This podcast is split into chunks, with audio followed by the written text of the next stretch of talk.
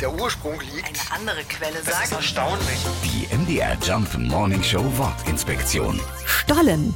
Kaum zu glauben, aber geklärt ist die Herkunft des Wortes Stollen bis heute nicht. Die Theorien gehen in alle möglichen Richtungen. Die einen vermuten den Ursprung im Wort Stulle, was für an einem Stück steht. Andere glauben, Stollen käme von Stulno, was so viel bedeutet wie groß und mächtig. Passen würde beides. Wieder andere vermuten eine christliche Herkunft. Der Stollen erinnere mit seinem weißen Zuckerüberzug an das in Leinen gebundene Jesuskind, weswegen der Stollen eben dann zur Weihnachtszeit gegessen wird.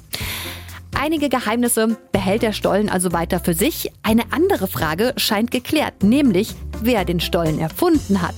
Es waren wohl ah, die Naumburger. 1330 ist dort von der ersten Stollenbackerlaubnis die Rede, mehr als 100 Jahre vor der ersten Erwähnung des Dresdner Stollens. Auch wenn die Dresdner das bis heute anders sehen, ist halt immer alles eine Auslegungssache.